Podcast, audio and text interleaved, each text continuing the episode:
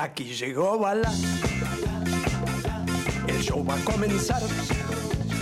No, este lo usan todos. A ver otro. Vamos de paseo en una Ah, otro. Puede andar, pero no es de acá. A ver, pará, pará, busco yo.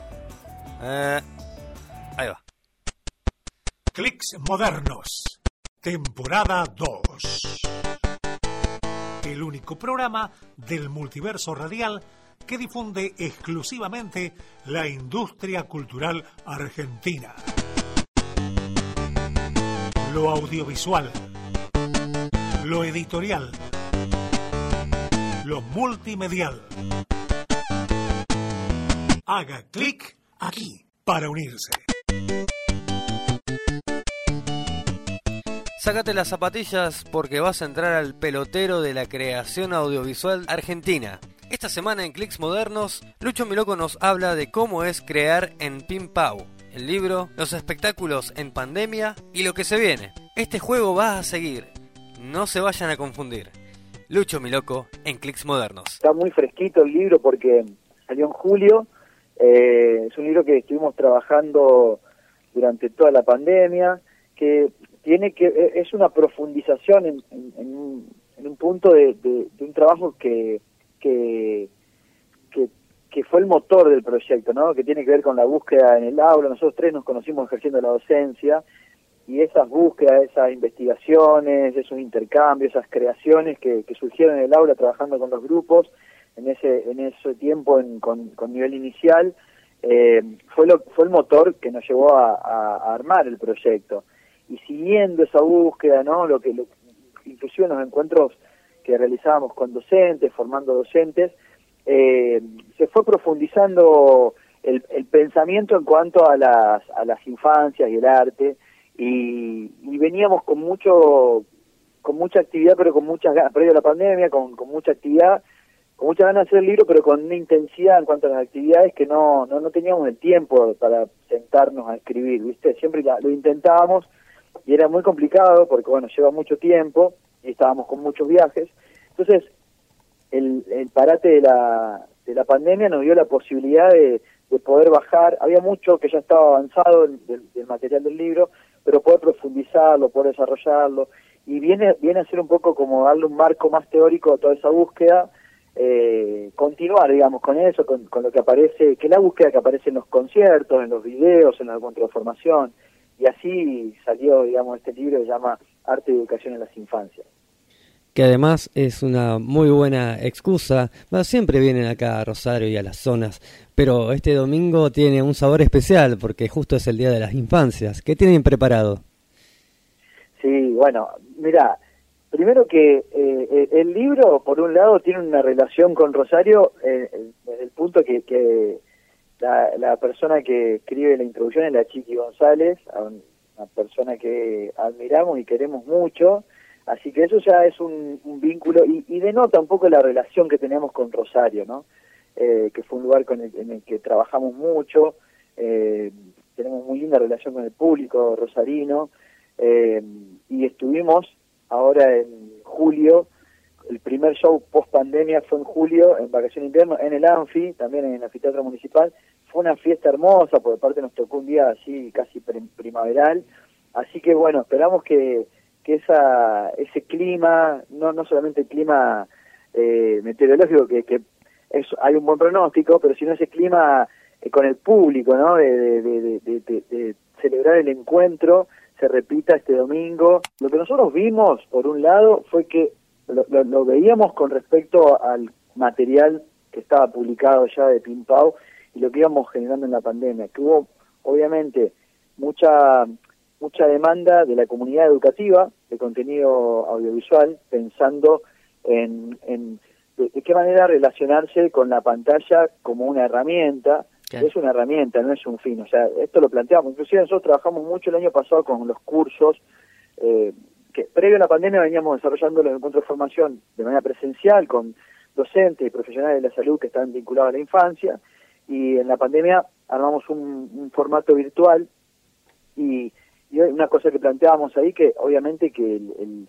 la pantalla no, no, no reemplaza el aula, a, a todo lo que sucede en el aula. O y esto destaca también la importancia de la escuela, la importancia de la escuela pública también, ¿no? Como un derecho, un espacio de construcción colectiva, de transformación, de contención. Eh, y eso, eso, bueno, sabemos que es así, ¿no? Que, que la, la pantalla, o bueno, no sé si lo sabemos, pero lo comprobamos, que la pantalla no reemplaza. La, muchas veces la escuela previa a la pandemia ha sido subestimada, o el trabajo docente muchas veces es subestimado por la sociedad y por los gobiernos también. eh, y esto me parece que trae un poco a, para, para repensar la tarea docente, eh, el espacio áulico, el, espacio educativo público. Eh, y sí, yo después con respecto a, lo, que planteás, creo que por un lado, obviamente que se, eh, se entiende que es una situación de inusitada, que es una pandemia, que la, la humanidad atravesó esto como por primera vez, que en la emergencia se trata de eh, con, con, un montón de, errores, obviamente, ¿no? Porque es lógico, porque nadie sabe, porque se aprende en la marcha, pero se trata de, frenar los, primeros impactos, me parece, y eso tiene otras consecuencias, por supuesto, y más con la, la magnitud y la complejidad que tuvo esto, ¿no? Que no era solamente, o sea, lo sanitario fue lo, lo primordial, pero colapsó el sistema mundial. Eh, y eso también lleva a preguntarnos un montón de cosas, ¿no? Como yo creo que una de las cosas que nos lleva a preguntar es el lugar que los lugares que, que ocupan los estados en las sociedades, en los países, eh, también no como no como un modelo ideal, pero por lo menos lo menos grave que que que, que, que conocimos como humanidad, ¿no? Eh, entonces me parece que, que sí, que llevan, yo lo que creo es que si bien los niños las niñas en la infancia hay mayor capacidad de adaptación y de asimilar eh, las situaciones, ¿no? Pensemos en la infancia que transcurrieron la Segunda Guerra Mundial, o situaciones duras en la infancia y creo que a través del juego hay una, hay una el juego en realidad y algo que también se plantea en el libro que es una herramienta también de transformación de la realidad. Hay, hay, hay cuestiones muy serias que subyacen a la, a la instancia lúdica, ¿no? Eh, y como que muchas veces el juego también es, digo, trayendo esto es, importante volver a pensar en, esos espacios lúdicos, en la importancia de los espacios lúdicos en las instancias educativas también, eh, pero creo que lo más urgente en la situación de pandemia, eh, en cuanto a las infancias, o lo que más nos preocupó fue la situación de las, de las infancias más vulneradas, ¿no? Donde, donde, donde no ir a la escuela significa no comer, por ejemplo.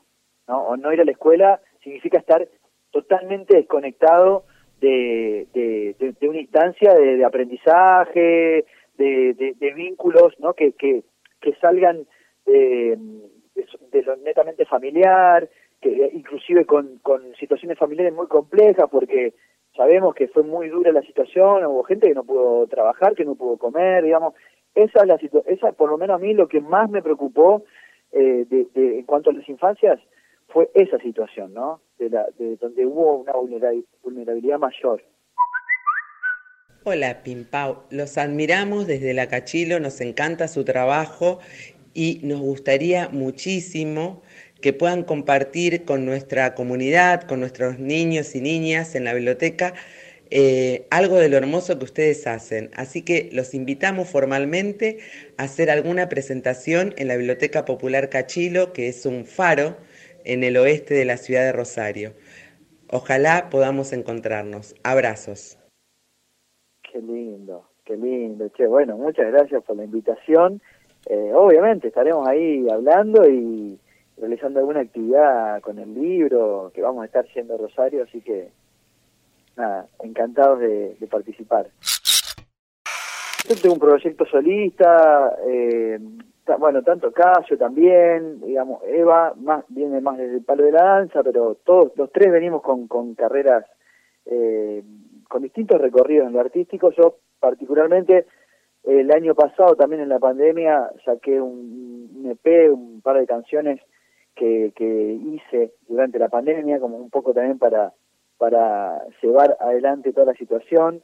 Eh, y descargar, ¿no? Como todo lo, lo, creativo y todo lo que sucedía en cuanto a ¿no? Se disparaban pensamientos, así que es un libro que se llama Madriguera, eh, que salió de manera digital eh, y que está estuve tocando muy poquito en vivo, obviamente, por, por la situación de la pandemia, pero estuve en Rosario, en el aserradero, creo que esto fue en mayo, me parece, no me acuerdo si fue en mayo, sí, por ahí, antes de que se cerrara el, el segundo cierre, hicimos una fecha en Buenos Aires, en Rosario y en Santa Fe, y nos había quedado pendiente Sastre, eh, por bueno, porque toda la situación ahí en ese momento se puso difícil otra vez, así que ahora en septiembre, acá tiene una primicia, en septiembre vamos a estar a, bueno, voy a estar tocando allá en un espacio que tenemos, un espacio cultural e independiente que tenemos en Sastre, se llama El Desarmadero, voy a estar tocando eh, ahora en septiembre, volviendo un poco, a, es el primer show que hacemos en el espacio, y, y yo es el show, primera vez que vuelvo después de la pandemia a tocar ahí al, al pueblo,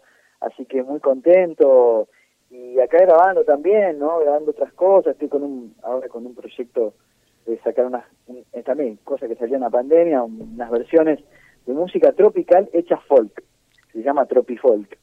Wow. así que así que estoy, estoy grabando eso. este momento. Vimos, vimos algunos adelantos en redes sociales, Lucho, algún videito que hay dando vuelta, ¿no? Sí, sí, sí, pero claro, a eso le fui, fueron sumándose unos amigos y fue tomando ya una una seriedad. es, es, un, es un proyecto que me divierte mucho, me parece este divertido encontrar eh, como la sutileza o el dramatismo en canciones tropicales que uno las, se las pasa bailando, ¿no? Como cumbia y cuarteto, y ni siquiera piensa en el, en el dramatismo o, o, o la delicadeza que hay detrás de muchas letras, obviamente románticas, eh, así que me parecía muy un, lindo ejercicio y fue derivando en este disquito que está que estoy grabando. La idea era grabar acá en, mi casa, como poder eh, tener grabar en un contexto bien casero, no solamente por la situación, pero era algo que me quedaba a mí, me, lo tenía como pendiente, de no meterme en un estudio, con todo lo que significa, que está buenísimo porque uno se aísla, pero por otro lado, eh, tiene que, o sea, uno va preparado para en ese tiempo maximizar y tratar de grabar todo lo que se pueda en un tiempo determinado.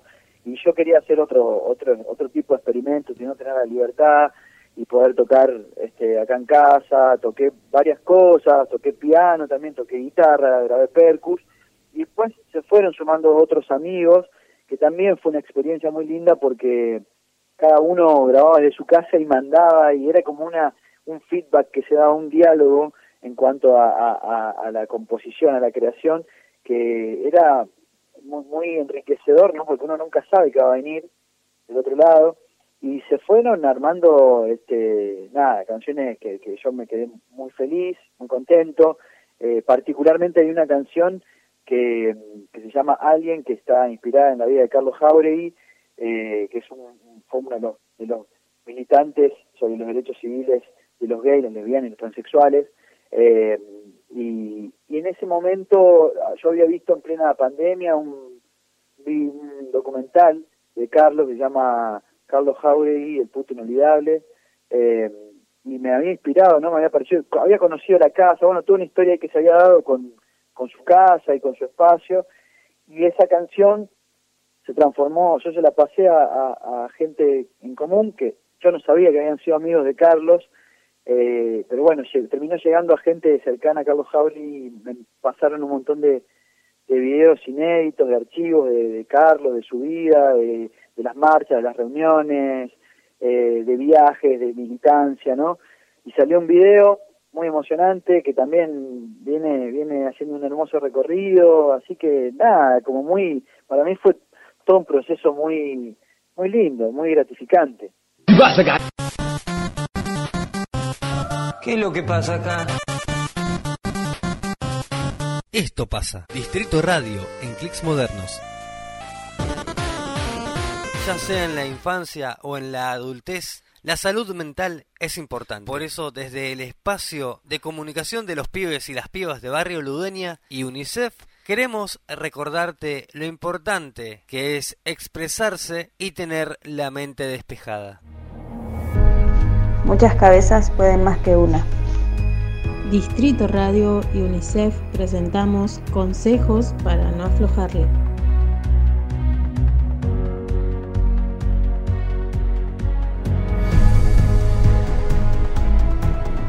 Reconoce que es normal sentir ansiedad. Si el cierre de lugares y lo titular alarmante te angustian, no estás solo. De hecho, es normal que te sientas así. Escribir, dibujar, hacer beats o mejorar en algún deporte o pasatiempo son buenas opciones. Si no haces algo de esto, qué mejor momento para descubrir qué te gusta. Hay nuevas formas de conectarse con nuestros amigos. Sabemos que nada reemplaza el verse cara a cara. Para eso necesitamos cuidarnos. Barbijo, vaso propio y distancia. Es molesto pero salva vidas propias y familiares. Que el cuidarte y cuidar a los tuyos no te corra del poco. No descuides tu salud ni tu ánimo, porque eso también enferma. Dale a tus emociones el tiempo que se merecen. Seamos buenos entre nosotros. Escucha nuestras producciones en Instagram, en YouTube como Distrito Radio y en Facebook como Radio Escolar Padre Edgardo. Lo que diga el mundo. Hay mejores cosas que mirar que la pared.